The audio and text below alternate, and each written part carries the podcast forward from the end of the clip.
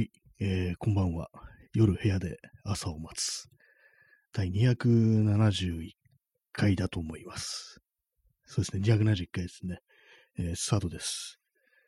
えー本日は2月の1日、時刻は23時、えー今ちょうど29分になりました。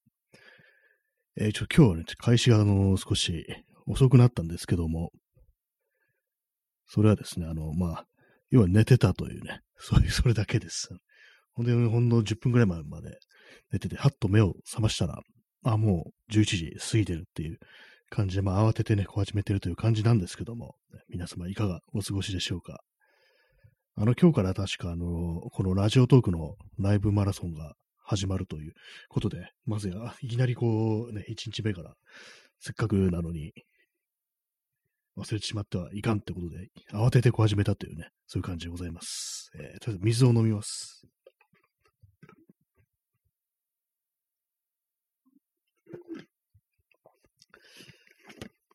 あれですね、なんかもう最近なんか妙に、こう、眠いんですよね。眠いんですよねってあれですけども、なんかあんまりね、こう、睡眠時間、そんなに長いタイプでも多分ないと思うんですけども、なんか最近はなんか妙に、こう、しっかり寝てるっていうね、そんな感じなんですよね。あれですね、なんかもうちょっとそうそうあの、あれかもしれないですね。とりあえず一回あの、カフェインを抜こうかななんてことを今少し思いました。あれな、カフェインね、取ってると、結構その眠りが浅くなって、それであのなんかその睡眠の質があんま良くなくなるんでね、それでまあちょっと眠いのかななんてこともあるんですけども。はい。まあそんな感じでございますけども。ね、ライブマラソンっていうのは、こう、何日か、こう、確かあの、今回の場合、1日からまあ 10, 10日ぐらい、10日ライブ配信やると、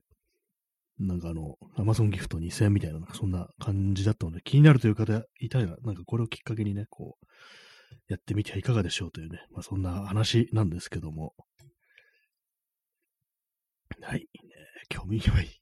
さっき起きて急に始めたから、あの何を話すか一切考えずに、こう、行き当たりばったりという感じで、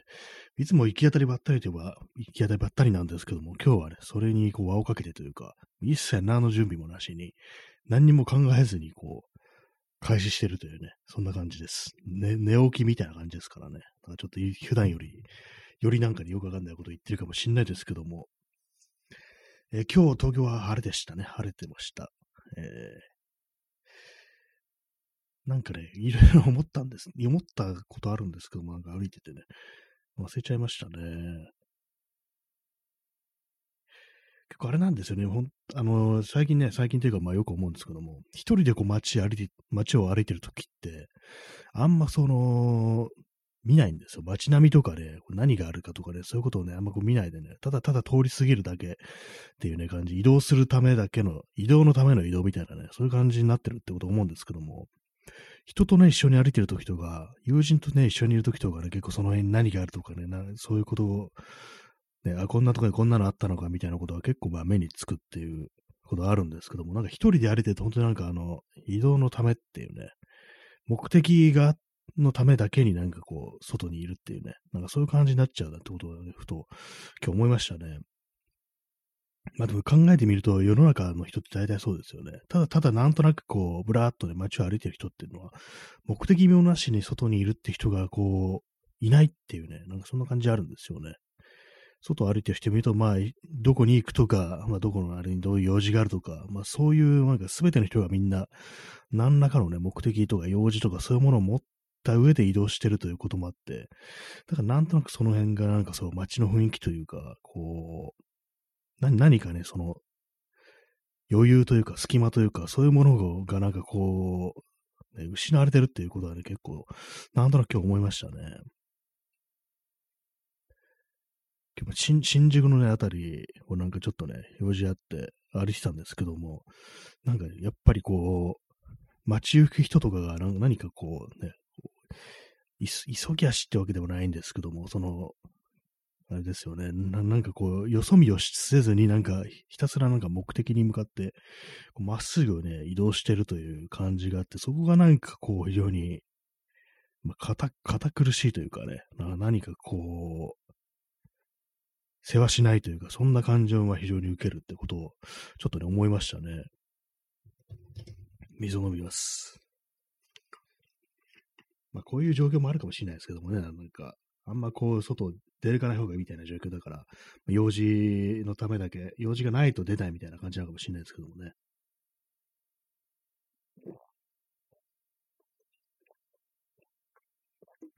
なんか最近ちょっとあの、昨日自分でも喋ってて思ったんですけども、なんか少し鼻声っぽいなっていうのがあるんですけども、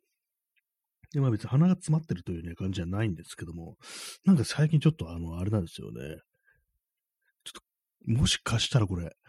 ね、花粉みたいなあれなのかなみたいな。私ね、花粉症じゃないんですけども、でもなんかね、花粉症ある人がすると、なんか最近なんかちょっと花粉を感じて、ちょっと、もういきなり兆候、もう兆候あって、ね、やばいみたいな話をしてる人がいて、なんか自分もなんか気づかないだけでね、うっすらなんかその花粉の影響を受けてんのかなみたいなことをちょっと思ったりするんですよね。まあ、といっても出るときね、ま、マスクしてますからね。だからそんなにまあこう、あれかなと思うんですけどもね。まあ、今のところね、まだ、まだ花粉症じゃないんですよ。まだ、ね、あれもなんかいつなるかわからないと言われてね、ちょっと怖いですけどもね。結構あの、ね、まあ、XYZ さん、花粉もう出てます。花粉症は突然なります。あ、やっぱ出てるんですね。やっぱりそして突然なる。怖いですね、なんか。なんか一定のなんかね、こう、敷地を超えると、ね、こう、なるっていう、なんかその感覚がありますね。そう、それこそ急になるっていうね、感覚があってね、ちょっと怖いんですけどもね。昨今その、ね、こうマスクをしてるから、まあ、その、累積のね、花粉量みたいなものはちょっと抑えられてるのかなぐらい思ったんですけども、なんか自分にもちょっと来たらね、嫌だななんてこと思いますね。ななんかね、なんかこう、別に鼻、くしゃみが出るとかね、ムズムズとかじゃないんですけども、なんとなくこう、鼻の通り悪いなみたいなね、なんかそういうのレベルのね、ことをちょっと、なんかこの数日というかね、なんか先週末ぐらいからね、感じるんですよね。結構あの、思うの、思うというかよく聞くのが、あの、花粉そのままが悪いわけじゃなくて、花粉に、なんとか排気ガスと花粉が合体すると、なんかそれで反応するんじゃないかみたいなことをね、なんか聞いた、聞くんですけども、だかこう、まあ花粉の季節でも、に山、山に行っても平気。でもあの、都市部に出るとダメっていうね、なんかそういう症状出るなんていう風に言ってる人がいて、だから要はその空気の悪さみたいなのが、こう、原因で、まあ、花粉そのもの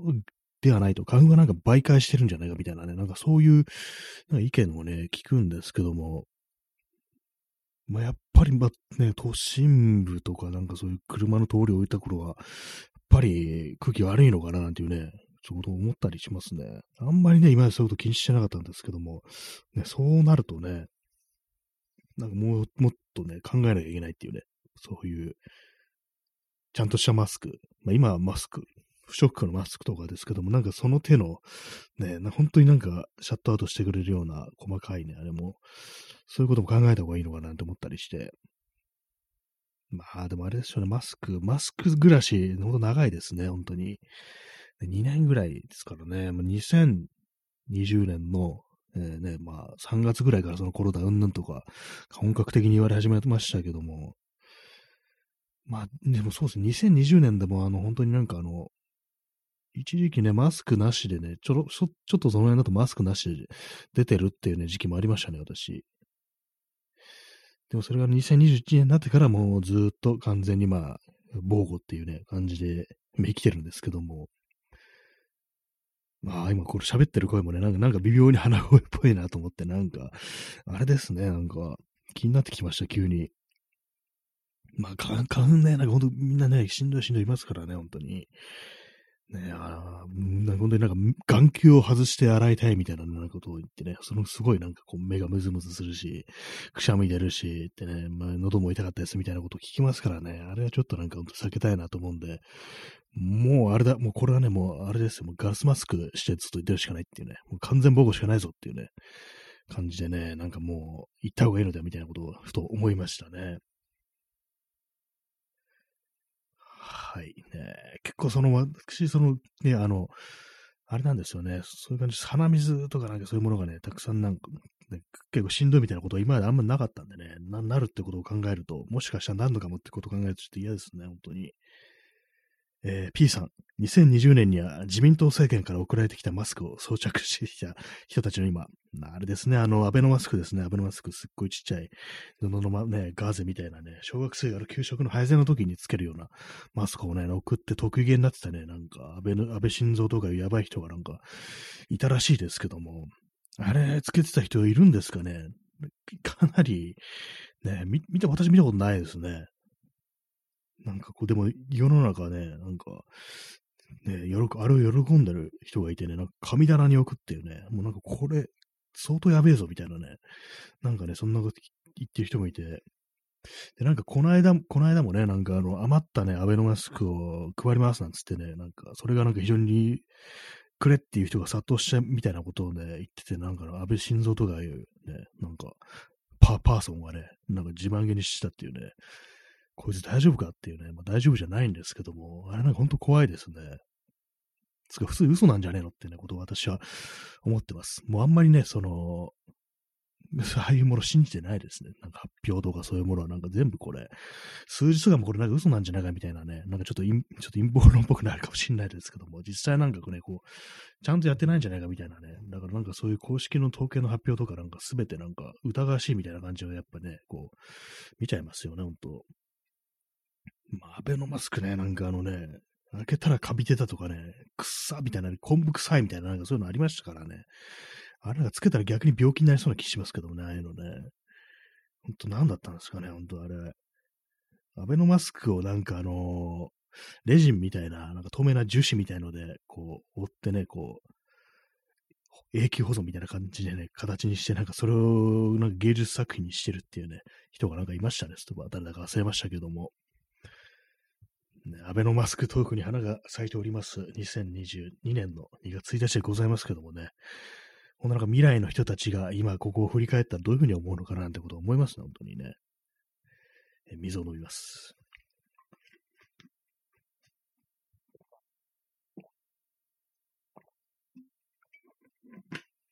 昨日は主にその水分補給を左右でね、やっていたんですけども、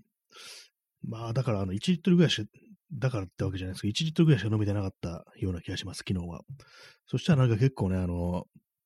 なんか肌が今日乾燥してる気がします。ね、そんなあれに左右されるのかって感じですけども、ね、1日2リットル飲むとなんかね、あの、胃がタポタポになるし、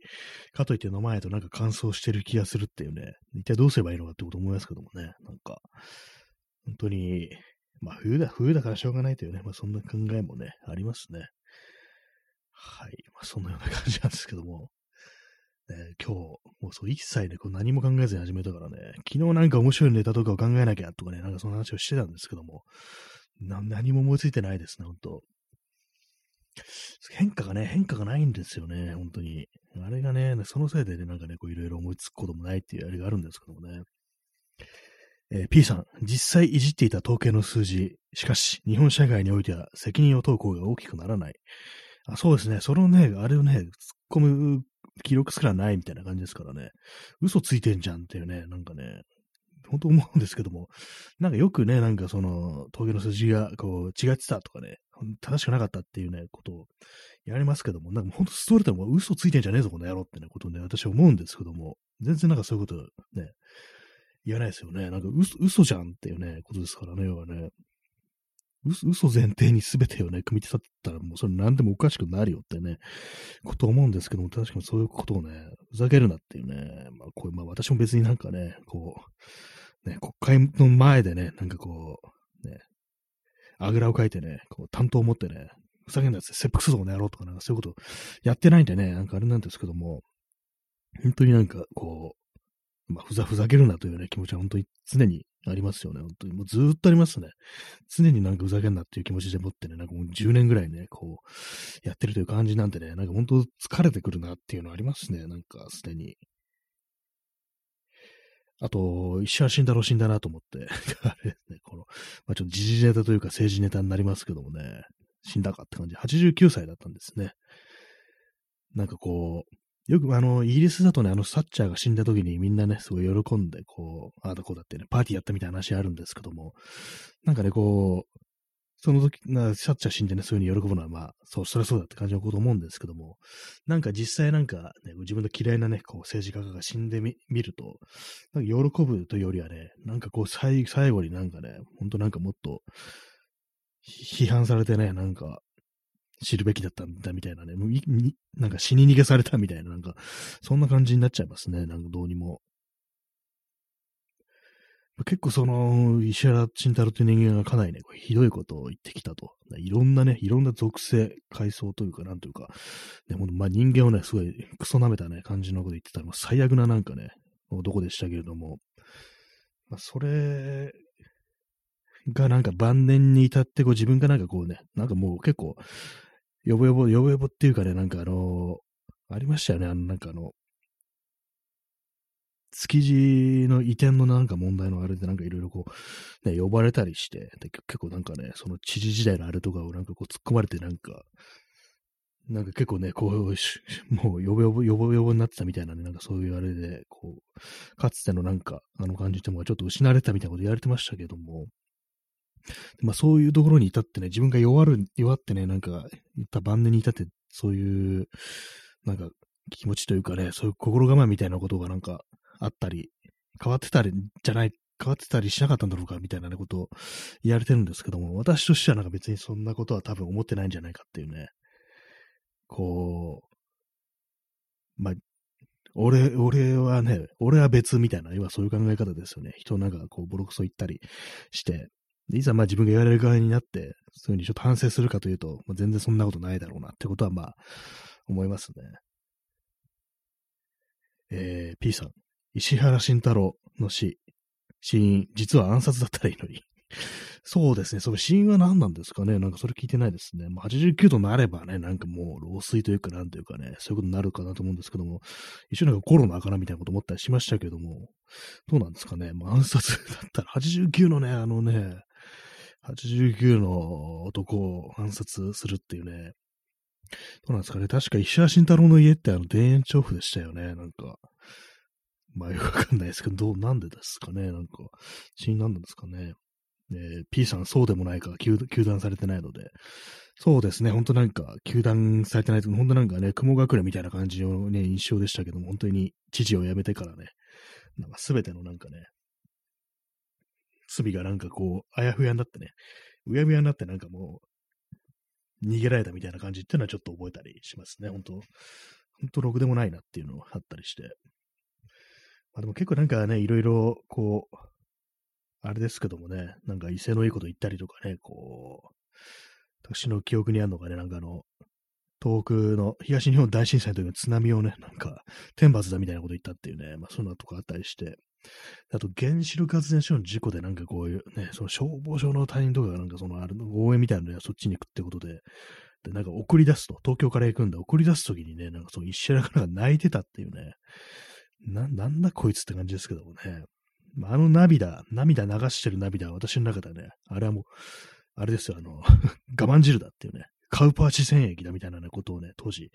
言った覚えがありますね。なんか本当に自分で気持ちよくなってるだけのね、変、ね、変態って言ったらあれですけども、そういうね、行かれた親父だなみたいなこと思ったんですけども、もう今日ボロクソ言ってますね、本当に、写真太郎のことね。まあ東、東京の人間なんでね、ボロクソに言いますけども、まあね、そういうのを思いますね、本当でもなんかこう、石原慎太郎のなんか昔の、あの、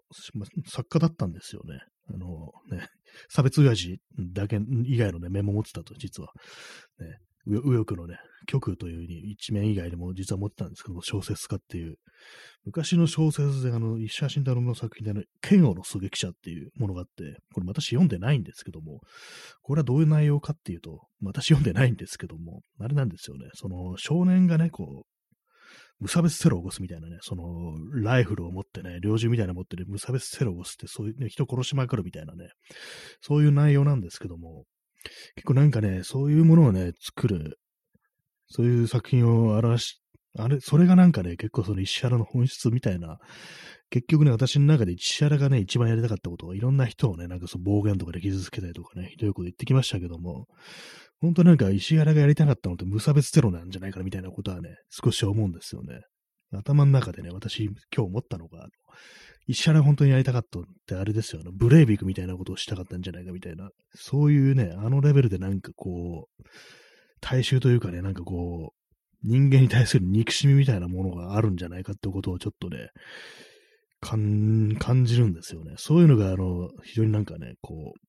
う、まあ、ある意味、養子と言ってもいいようなね、なんか他人をね、なんか見下すような、ああいう発言というね、形でもって現れてたんじゃないかみたいなことはちょっとね、思ったりするんですよね。でも結構そのね、政治家だとかね、まあ、大作家とか大きな立場でもっといろいろ言ってたっていうね、あるんですけども、実際本人の中ではね、何かこう、逆になんか反抗するみたいなね、感じで、既存のなんかね、秩序みたいなものに反抗するみたいな気持ちっていうもの結構あったんじゃないかみたいなね、こと少し思ったりもしますね。はい、もうなんか今日よくわかんない話してますね。石原慎太郎のが死んだなんて話をしちゃってますけどもね。まあなんかね、そう、そういうこと感じるんですよね、本当に。人間に対するなんか非常になんか強い憎しみみたいなものをね、なんかあの人間性から感じるなっていうことをね、ちょっと思いますね。ね水を飲みます。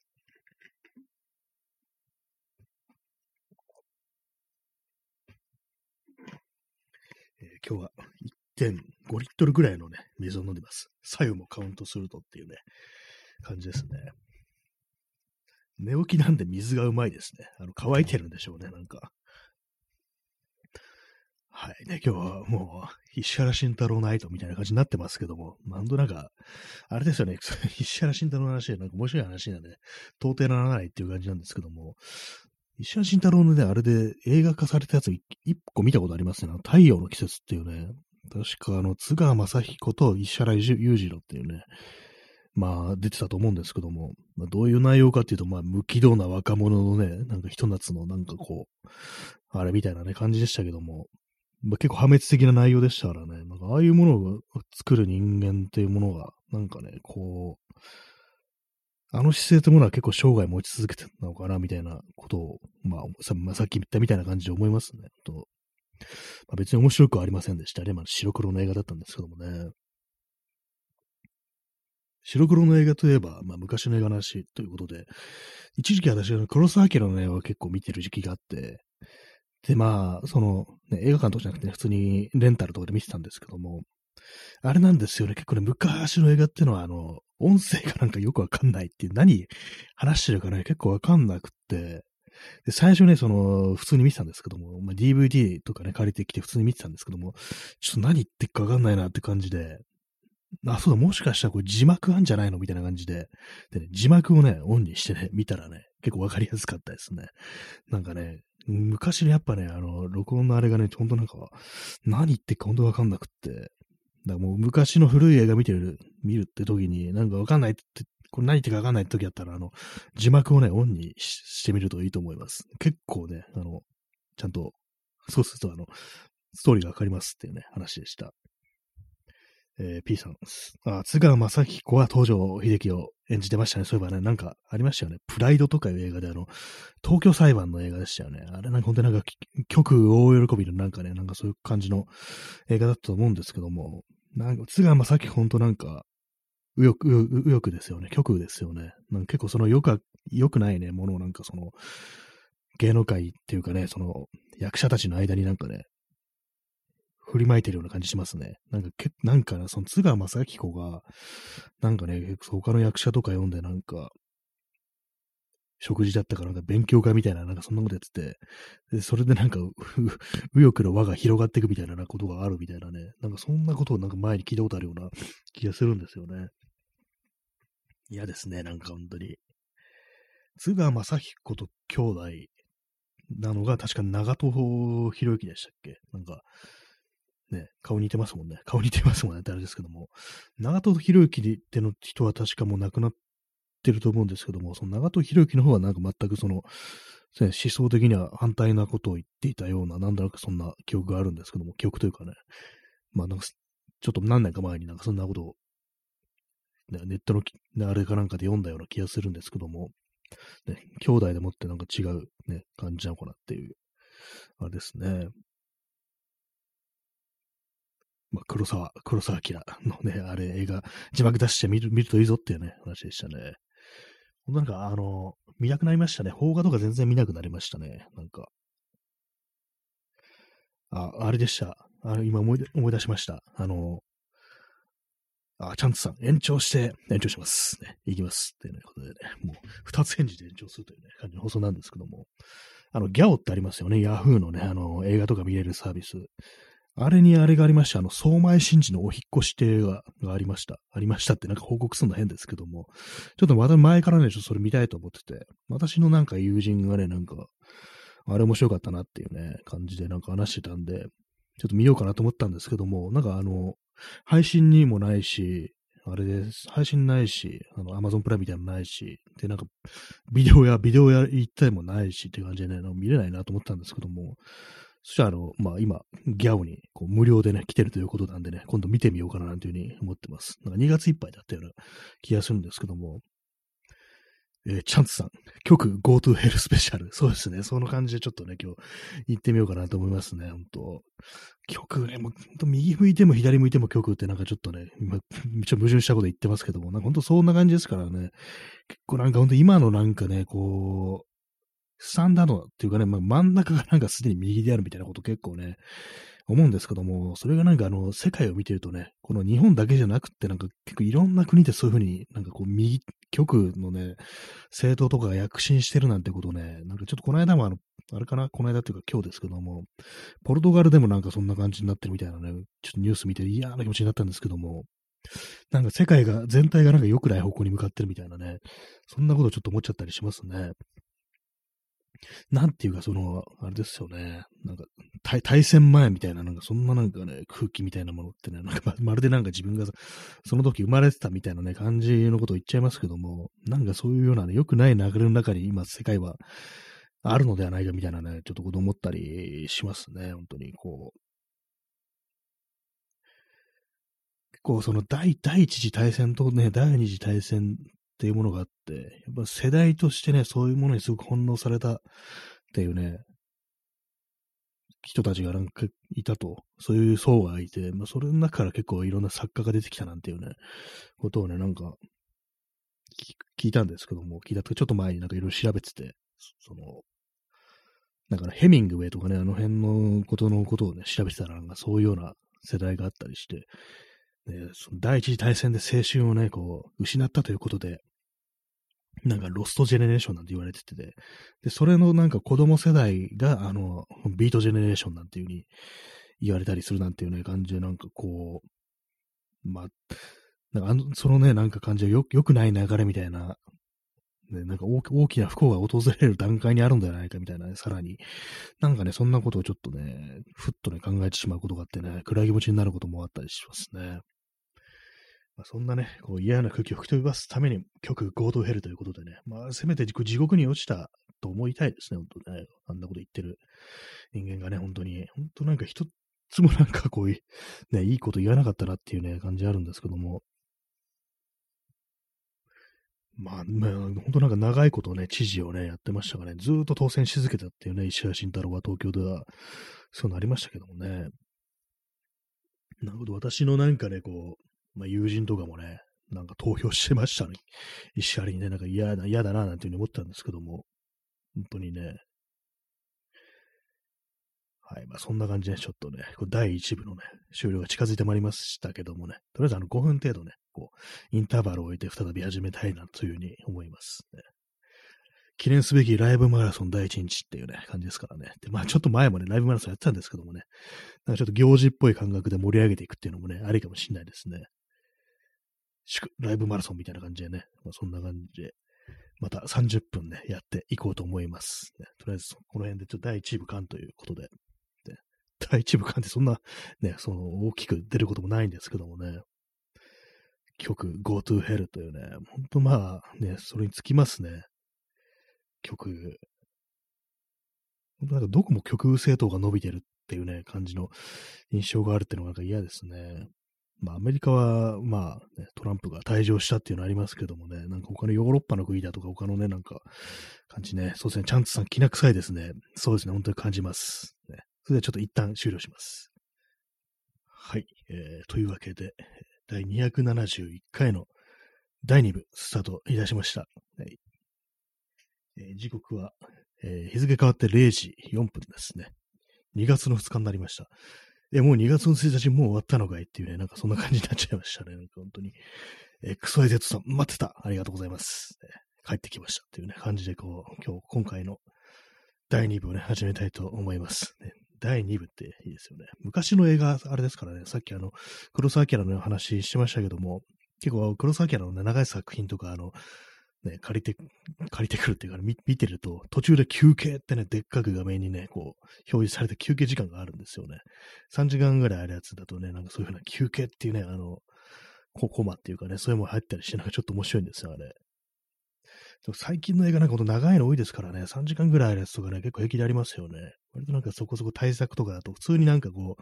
う、ね、2時間半から3時間っていうの結構当たり前になってるっていう感じがして、やっぱりああ長いと、その映画館とかで見る人だとね、なんかあの、トイレが心配っていう感じのことを話してる人結構いますよね。私、そんなあのね、その映画見てるときに、そういうふうに催してくるってことはあんまないんで、あれなんですけども、人によっては本当困るでしょうね、本当に。結構映画館ね、まあ最近もずっと行ってないですけども、結構、あれですね、座る位置によって本当になんか、ね、そういうには席外すってことは難しかったりして、結構あれだなと思うんですけども、私、あの、席がね、もう狭く、足伸ばせないのが嫌なんで、映画行くときはもう必ずに一番前か、あまあ、その前に座席なくってね、こう、足をね、好きな時に伸ばせるっていうね、そういう席をね、取るようにしてますね、私は。これ狭いとね、なんかだんだんなんかこう疲れてくるっていうかね、なんかこれエコノミークラス症候群になるんじゃないかみたいな、そんなことをなんかね、こう頭をよぎってくるんで、もう絶対ね、映画見るときはね、こう前がね、空いてるっていうね、時じゃないとね、見たくないっていうね、なんかそんな感じになってますね。まあ、映画ね、も長いこと見てないんですね、そういえば、こう、2020年、21年とかね、見てないですからね。まあ、そもそもそんな、まあ、元から、こう、映画館行くタイプではなかったんですけども、結構その何年か前は、なんかもう、あれですね、あの、年になんか3、2、3回はなんか行くようになったっていう感じだったんですけども、なんかそれもコロナでふっとね、立ち消えちゃいましたけども、まあ映画館はね、まあ別にさ、コロナとか気にするような感じじゃないですけどもね、なんかちょっとね、なくなっちゃいましたね、行く、あれが。最後にね、なんか見た映画は、映画館で見た映画は、あの、イングランド・イズ・マインっていうね、あの、モリッシーのね、映画でしたね。あの、モリッシーのね、こう、スミスを結成する前のね、スティーブン・パトリック・モリッシー青年のね、こう、日々をね、こう、描いた映画でしたね。それを見て以降、何もなんか、ね、見てないですね、映画館は。まあ、映画自体なこと見なく見なくなっちゃいましたね。結構あれですね、まあ、前から気づいてたんですけども、YouTube とか見ると、結構日本のね、なんか古い映画のが、なんか普通になんかフルでアップロードされてるんですけども、あれって、あれですかね、著作権とかもう切れてるところなんですかね。なんか、小津安二郎の映画とかね、もう大抵上がってますよ、なんか。海外の。あれはどういう風になってるのかわかんないですけどもね。割にね、なんかその映画丸々上がったりっていうようなことね、結構あったりして、それもなんか公式でね、上がってたりっていうのがあったりして、あの、アンドレ・タルコフスキーのね、映画も、ちゃんとあの字幕入りでね、なんか、その公式のね、あれでアップロードされてたと思うんで、もし気になるという方がねい、いましたらね、見てくださいという感じなんですけども、あれありましたからね、ストーカーとかね、普通にアップロードされてて、この間ちょっとね、ちらっと見たんですけども、ちゃんと字幕もね、あったりして、字幕オンにしてね、見れたりしてね、へえって感じでしたね。剣道地の映画もなんか全部上がって、ね、こう、結構昔の作品はね、フルで上がってるんですけども、剣道地のチャンネルで。ただあれあの、字幕がないってことでね、結構難しいなと思って。あれなんですよね、イギリスの英語がなんかなかなかこう、その土地のなんか鉛みたいなもの結構あったりして、割と聞き取るの難しいから、これはなんかなかなか難しいなとちょっと思っちゃったんですけども、ね、わかる人が、まあ、あるいはなんかこう、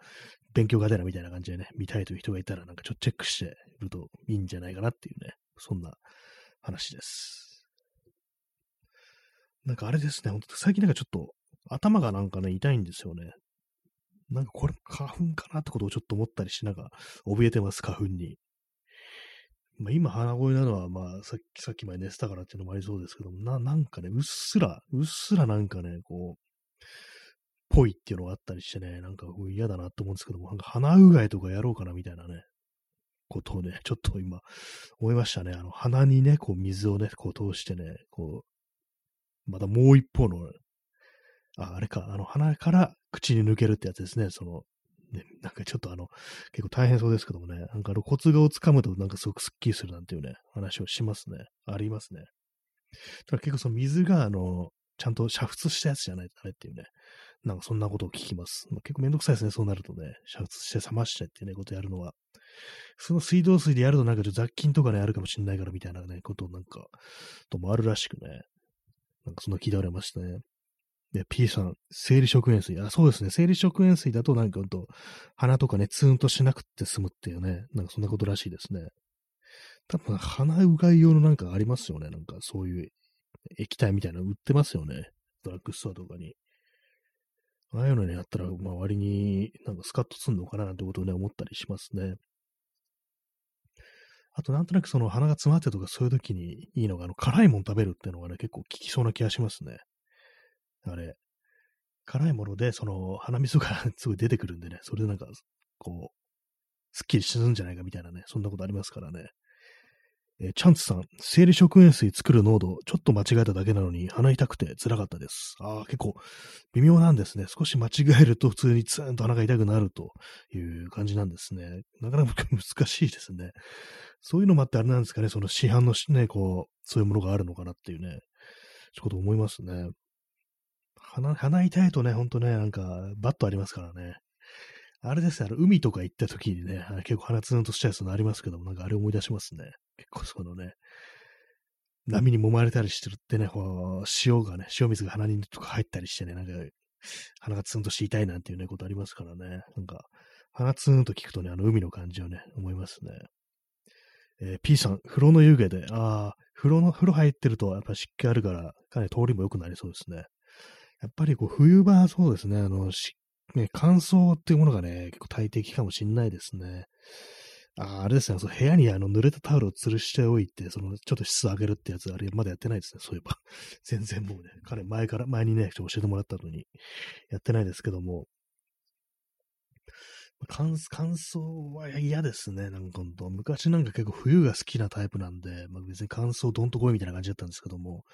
やっぱりね、こう、大人になるとなんか、大人になるというか、年を取るとなんかね、そういうの、多分ね、肌、肌というかね、皮膚から水分が失われ、弾力が失われって感じでね、なんかちょっと辛くなってきますね。やっぱりこう、ね、具合悪いとね、ちょ、ちょっとしたなんか不調っていうのはちょっと嫌ですね。なんか、不調というまで言わなくてもなんかね、こう、乾燥してるなとかね、なんかそういう、なんかちょっと鼻水出るなみたいな、そういうなんか小さなことでもね、本当になんかこう、しんどくなってくるってなるんですけども、やっぱりなんか健康でいたいなって気持ちはちょっとね、ありますね。筋トレもしようしようなんて言って全然してないですね。ちょっとこれ何日か前にあの、腕立て伏せをね、久しぶりにやったんですけども、あの、プッシュアップバーをね、使って腕立て伏せ。ね、それ10回やっただけでね、なんかね、2日ぐらいずっと筋肉痛でしたね。前だったらね、こう1日でね、スパッと治ってたんですけども、なんかなかなかこうです。複数日にわたってなんか、肩というかね、胸のところの筋肉が痛いみたいな感じになりましたからね。まあ、なんか、でも、筋トレというかね、あの、筋肉痛のあの痛みってなんか結構心地よいようなところがあって、結構しんどくってもね、なんか、やったなみたいな気持ちになれたなれるから、なんか割に嫌いじゃないんですけども、なんかやっぱりあれもね、こう、習慣づけないと本当やらないですね。本当に。筋トレやろうと思ってね、もうどのくらい経ってるだろうかっていう感じですからね。普通になんかね、この間その腕立て10回やるのに、数週間かかりましたからね。なんかちょっと腕立てでもしてみるかみたいな風に思ってからなんか2週間ぐらい経ってたっていうね、なりましたけども。で、まあ、またね、あの、ね、昨日とか今日もやってないんですけども、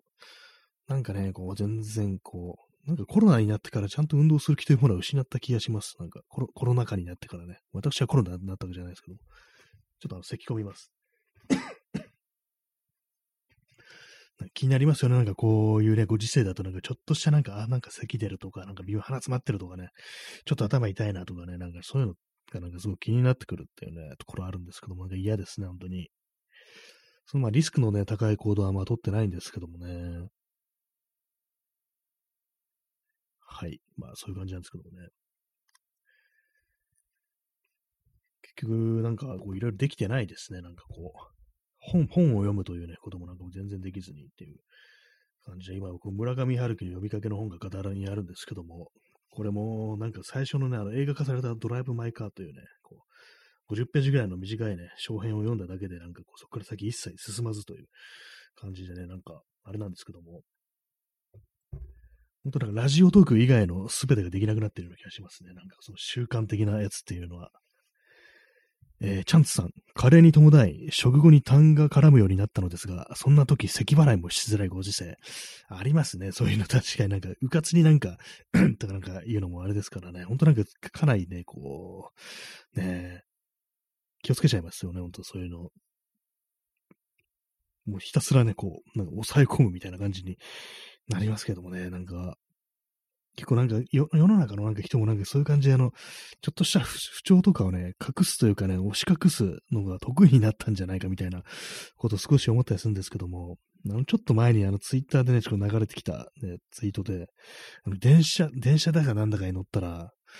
もう咳、ね、すごく咳が出てるのに、それをなんか精神力で抑え込んでるっぽい、ね、男の人がなんか乗ってきてすごい緊張感に包まれてるみたいな、そんなこと書いてる人いて、精神力で抑え込んでるってどんな状態なんだろうというふうに思ってね、なんかちょっと笑っちゃったんですけども、まあなんかそんな感じになりますよね、なんか。でも咳って精神力でね、抑え込む。まあ多少はできますね、本当なんか。でも本当になんかあの出るときってのはね、無理ですけども。ね、なんかね、あれですよね、本当に。ちょっと、ちょっとしたね、こう、咳払いもね、えー、ちゃん、ちゃんとさん、ん、みたいな感じですかねって。なんかちょっとリアルですね、それ。そうかもしんないですね。明らかになんかこう、ね、で、何かが出てるんだけど、咳と、気取らせないような感じ。みたいな感じですかね。そういう感じでなんかなったかもしれないですけども。まあ、悪いことではないかもしれないですけどもね。本当なんか精神力で抑え込むっていうね。実に日本らしい感じであるんですけどもね。コロナなんぞ精神力で抑え込んでいこうっていうね、ま、そんな、こうね、大和魂みたいなのをちょっとね、感じますけどもね、感じたくはないですけどもね、そういうのね、まあ、男の中の男であるというね、感じですね。ね、XYZ さん、ふんぐむぬ、ふんぐむっていうね、まあそういう感じのなんかあれかもしれないですね。ふんぐむぬっていうね、なんか本当になんか、ありそうなね、感じのね、抑え方ですね。あ、咳込んだっていう、ね、感じですけども。はい。まあ、そんな感じでも咳込みながらね、こう、どう、P さん、男咳我慢。あ、そうですね。男、男咳我慢ですね。まさしくね。みたいな感じのね、いいですね。男の中の男とあるもの、ね、咳ぐらい自分のね、精神力で抑え込まんでどうするみたいな話ですよね。本当に。男我慢、男咳我慢っていうね。何でも男をつけると金滑稽に見えてくるっていうね、なんかそんな感じのことをね、思いますけどもね。男男の咳我慢かってね。まあ、でも実際なんか我慢しがちですからね、男っていうのは不調みたいなものをね。私もなんかこう調子悪い時とか、結構なんかそれをね、はっきりと口に出したりとか、自覚しなければなんかね、乗り切れるのではないかみたいな、そんなね、結構ね、無茶なこと考えたりしますからね。本当になんか、ちょっとしか風邪とかだとね、風邪とかなんかちょっとした不調ってのを抑え込もうとするってのは結構ありますね。例外はあれですね、あの、インフルエンザとかですね、ああいうものはね、もうスパッとなんか、こう、薬もらって楽になろうみたいなこと思いますけども、普通のなんか不調みたいなものってやっぱ我慢しがちですね、結構。まあそんなね、風邪ひくね、あんま風邪ひくタイプじゃないんですけどもね。でも結構その、あれでしょうね、結構風邪ひく人っていうのは、結構なんか繰り返し聞くことが多いっていうか、まあそういうまあ、ちょっとさらされやすい環境というのもまああると思うんですけどもね、こう、子育てとかしてるとね、結構子供経由でね、やっぱ移されるっていうね、ことが結構あるみたいですね。子供から移されて、子供は何かね、こう、元気いっぱいですからね、割とスパッとね、治ったりするけどもね、こう、親がなんかね、子供から移されたやつが長引いてなんていうね、なんかそんなことをたまに聞いたりすることありますけどもね、子供はね、なんか結構いろんなところね、行ったりしてね、やっぱこう、もらってくることが非常に多いですけども、そういうのもね、なんかコロナ禍においてはね、結構ね、あれですよね、大変そうですよね。子供がかかる、子供ねってね、なんかね、こう、ね、あ、そうですね。チャンツさん、子供は濃厚接触の権下ですからね。そうですね。本当になんか、あれはなんかこう対処しようと思っても、ね、限度があるぞってね、感じでしょうからね、本当なんか本当にその辺のことでね、いろいろ頭を悩ませることもね、結構多いご時世なんじゃないかみたいなことはね、やっぱ思ったりしますね、本当に。はい。ね、病気の話でね、盛り上がっていますね。さあ、盛り上がってまいりましたっていうね。私たまにこれ言うんですけども、これあの、ビートたけしの真似ですね。さあ、盛り上がってまいりましたっていうね。あんま盛り上がってない時に言うとなんかちょっと面白くなってきてね。なんかこう、ちょっと雰囲気柔らかくなるからみたいな感じでね。さあ、盛り上がってまいりましたっていうね。なんかそういう風に言ってお、言って、言えば、言え、言えばなんかなんか面白くなるみたいな、なんかそういうのありますね。まあ、空元気的な感じというかね、なんかそういうのがあるというね、話でございますけども。この放送ね、なんかやりながらあれなんですよ。なんかこの机、作業台の上になんかいろいろ物が置いてあるんですけども、今、あの、鉛筆削りをですね、こう片手でもて遊びながらね、こう話してるんですけども、なんかこう話しながら、なんか今日電話とか何でもそうですけども、なんか話してるときって、なんか手に取って、なんか無意味になんかいじくり回したりするんですけども、何なんですかね、これなんか本当結構不思議なんですけども、何かこう手に取ってね、なんかこういじくり回してないとなんかこう、ちょっとね、手持ち無沙汰みたいなことを感じたりするんですけどもね。なぜ、なぜ、なぜなのかってことはね、結構昔から思ってたりしてね。たまになんかポロッと手から落としてね、なんかその時には雑音とか結構入っちゃってるっていうね、ことありますけどもね。ちなみにその鉛筆削り、あの無印、無印良品で買ったちっちゃい鉛筆削りなんですけども、結構あれですね、なんか本当にこう、あの、子供の頃とかね、なんか電動鉛筆削りとかなんかそういうの学校とかにありましたね。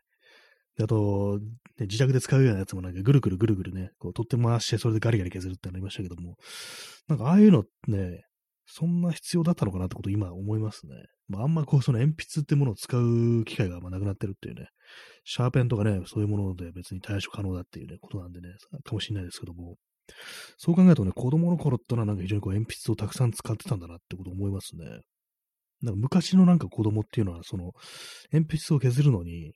その、鉛筆削りじゃなくって、あの、ひ、ひごの神だったから、なんかあの、小刀みたいのがあって、それでなんかやってたなんて話を聞きますね。まあ、だそういうあれでなんかこう、ね、子供の、昔は子供の頃から刃物というものに慣れてたのに、今はね、そう、使わなくなってるからね、なんか不器用になってるなんていう、なんかそんな話を、ね、なんか、老害がしてるのをね、よく聞いたようなことがあるような気がしますね。子供の頃ってなんかでもそういう刃物を使った時に、なんか本当にこう、怪我とかしてましたね、なんか。結構その、あれなんですよ。私もなんか DIY とかやってて、そういうちょっとしたね、あの、木をね、削ったりするときとかね、小刀とか彫刻刀とかね、のみとか、まあ、使ったりするんですけども、子供の頃だったらなんかこういうのなんかあんま考えないしにやってね、こう、怪我とかしてたんだろうなっていうね、そういうこと結構ありますね。大人だとね、あ、これ、ここの力の入れ方はまずいみたいな感じで、でそういう抑えが効くんですけども、子供の頃ってのはね、こう早くなんかその作業を終わらせたいみたいな感じでね、なんかこう、勢いとかね、力まくさにやってね、こう自分の指とかザクッといっちゃうみたいなことが結構あったんですけども、大人になるとさすがにそういうこともないですね。なんか、その勢いのね、衰えみたいなものを少し寂しくも感じなくもないんですけどもね、まあ、怪我はしないに越したことはないっていうね、感じですね。えー、チャンツさん、えー、鉛筆を小刀で削るのは祖母に習いました。あ、おばあさんに習ったんですね。結構渋いですね。なかなかこう、そういうことを教えてくれるおばあちゃんっていうのは。なかなかね、まあ、昔はもう、まあ、そういうふうに小刀で削るっていうのが、まあ、当たり前だったっていうね。まあ、そういうことなんですね。私が、私が祖母から習ったこと、何かな、きんぴらごぼうの作り方とか習いましたね、そういえば。割と晩年の方にね、教わりましたね。なんか知んないですけども。ね、あの、ごぼうささがきにして、で、炒めて、で、そこにあの、唐辛子と、唐辛子の輪切りと、えー、だし、だしです。本だしと、醤油と、ちょっと砂糖を加えるっていうね、やり方を習いました。ね、たまにきんぺらごも炒を作るんですけども、その砂糖を入れるというね、お塩を無視して、今、醤油とね、本だしだけ作って非常にしょっぱいね、きんぺらをたまに作ることがありますね。結構あれ日本のなんかね、和食ってもの砂糖をなんかサラサラっとね、入れるってのがあるんですけども、なんか私あれなんかあんま好みじゃなくって、結構なんか甘いもの多いですよね、和食っていうのは。煮物のとこでも結構なんかむやみになんか砂糖入れて甘いっていう。まあ、すき焼きとかもそうですけども、なんかあの甘さ苦手なんですよね。まあそういうのもあってね、なんか砂糖を入れるっていうね、なんかその教えをね、無視してね、今作ってるんですけどもね。えー、お兄さん、ごぼうの思い出、ごぼうの汁が T シャツについて取れなくなりました。あれ取れないんですね。ああ、それ知らなかったです。なんかでも結構ね、色出ますよね、なんか。そのね、ささがきにしたごぼうをね、ちょっとあの、ボールとか入れて水ね溜めてね、なんかこう入れておく、さらしとくってやるんですけども、結構ね、なんか色出てますよね、あれ。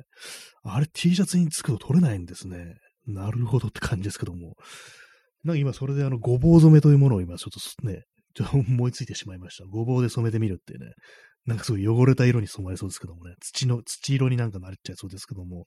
取れないんですね、あれね。なかなかちょっと一つね。あ、そうですね。お兄さん、ごぼう染めですね。そうですね、本当に。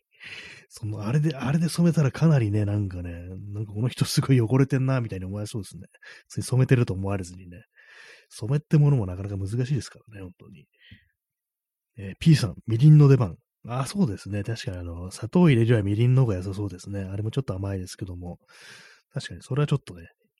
いいかもしれないです。みりん、みりん、みりんで使う機会ないですね。みりんももうね、なんかよくわかんないです。あの使い方。私ね、そう、蕎麦つゆとかもね、なんかいろんな料理とか使われますけども、蕎麦つゆもね、あんまこう使わないですね。蕎麦つゆはほんと蕎麦をね、食べるときだけ使うみたいな。そんな感じで、ほんとなんかね、甘い、あちょっとでもね、甘い成分があるものをね、なんか私は敬遠するっていうね、そういう感覚があるんですけども、まあでもなんかあれですね、しょっぱいもんつぎっていうのもね、あれ問題ですよね。体にあんま良くないですね。血圧上がるぞっていう感じですけどもね、ほんとしょっぱいもん私大好きですからね、本当に。えー、P さん、ごぼうの思い出、ごぼうを捕虜に食べさせたという罪で、東京裁判で死刑になったというテーマ、あありましたね。あの、で第二次大戦の時、まあ、日本軍が、こう、捕虜にね、こう、ごぼうを食べさせたと。まあ、栄養失調でなんかこう、ね、かわいそうだから、ごぼうをね、何とかこう、ね、こう調理してね、食べさせてやろうっていうふうに言って、そしたらまあ最初喜んで食べたんだけど、こう戦争が終わってね、こう、終わったらなんかこう、あの時俺は木の根っこを食べさせられたっていうね、ことを言われて、なんかそれで、東京裁判でね、こう、裁判かけられてし、ね、戦犯としてこう、捕虜に対する虐待ですね。それでなんかあの、死刑になったなんていうね、なんかそういうなんかありますよね。ちょっと都市伝説というかなんというかね、そうデマですね。嘘ですね。なんかそういうのありましたね。私それあれ最初知ったのは、あの、裸足の弦でそれ知りました。ね。なんかあれはなんか実は嘘だったみたいなね、話を確かに聞いたことがありますね。木の根っこっていうね。その、裸足の剣の漫画の中で、そのごぼうのね、こう、炒めたやつ、炒めたやつ、きんぴらごんみたいな、なんかよくわかんないあれかな、なんか妙にうまそうに見えたっていうね、なんかこと今ふと思いましたね。裸足の弦の思い出でした。私、裸足の弦全巻持ってますからね、1巻から全10巻をね、すべて所持してるんですけども、たまになんかね、読み直したくなりますね、あれは。はい。えー、そういう感じですが、ごぼうの思い出かって感じですね。まあ、おばあちゃんから教わったことというね、感じでね、まあ、他にもなんか、いくつかあったような気がしますね。教えてもらったことってね。じいさんばあさんの思い出って感じでね。私今、あの、使ってるね、カメラのレンズがあれですね、あの、祖父が使ってたね、やつを、大昔のね、こう、やつをね、お下がりでね、使ってますね。今日たまたまね、なんか、今日カメラ持って、外出た時カメラ持ってたんですけども、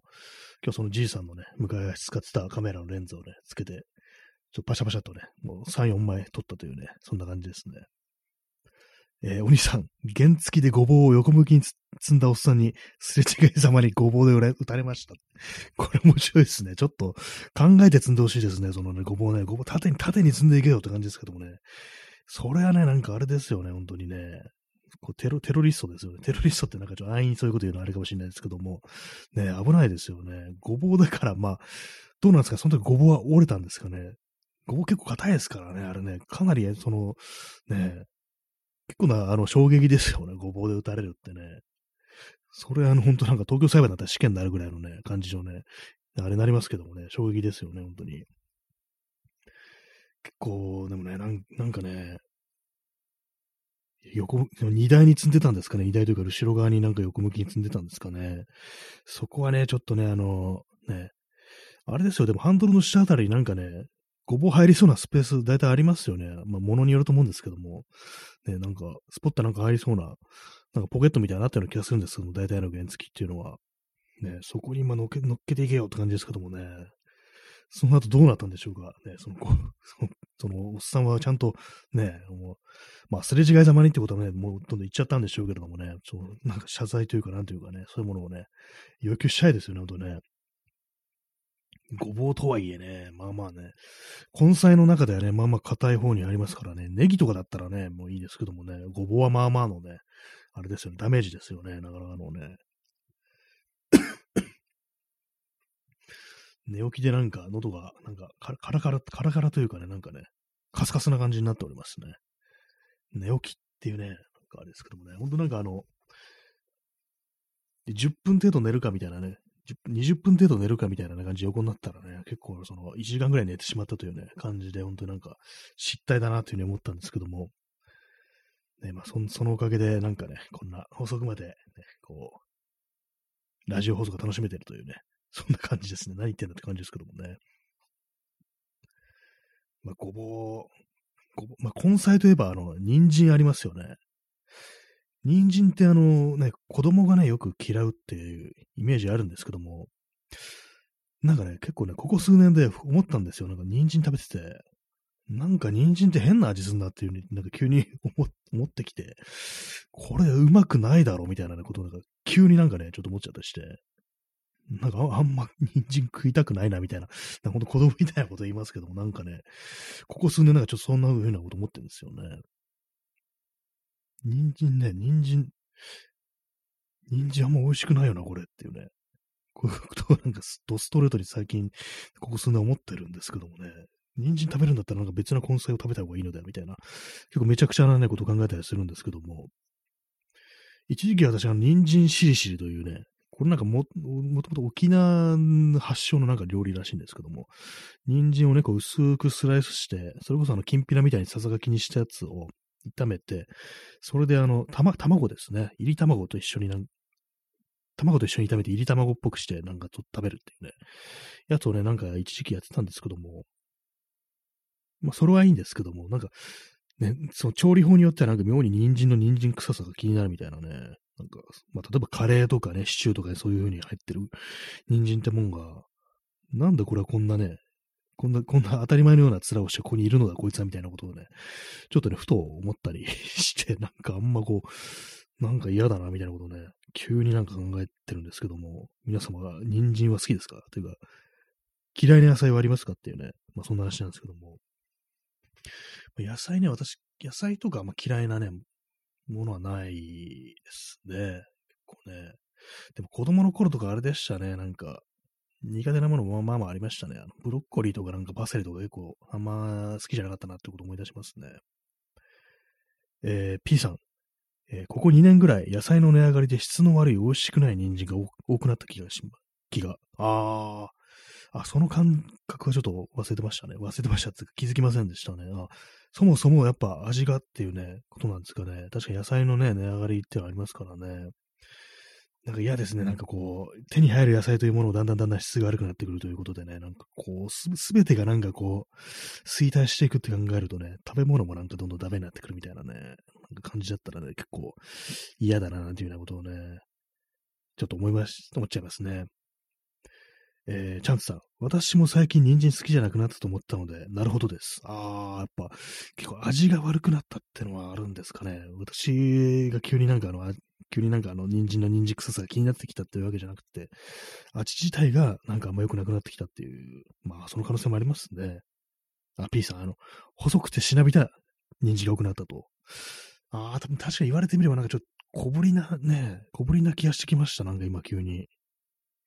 なんとなくね、季節的なものかなっていうね、感じだと思ったんですけども、確かに野菜全般なんか、ね、なんかそんな気もしますね、言われてみれば。そんななんかじーっと見てみたことないんですけども、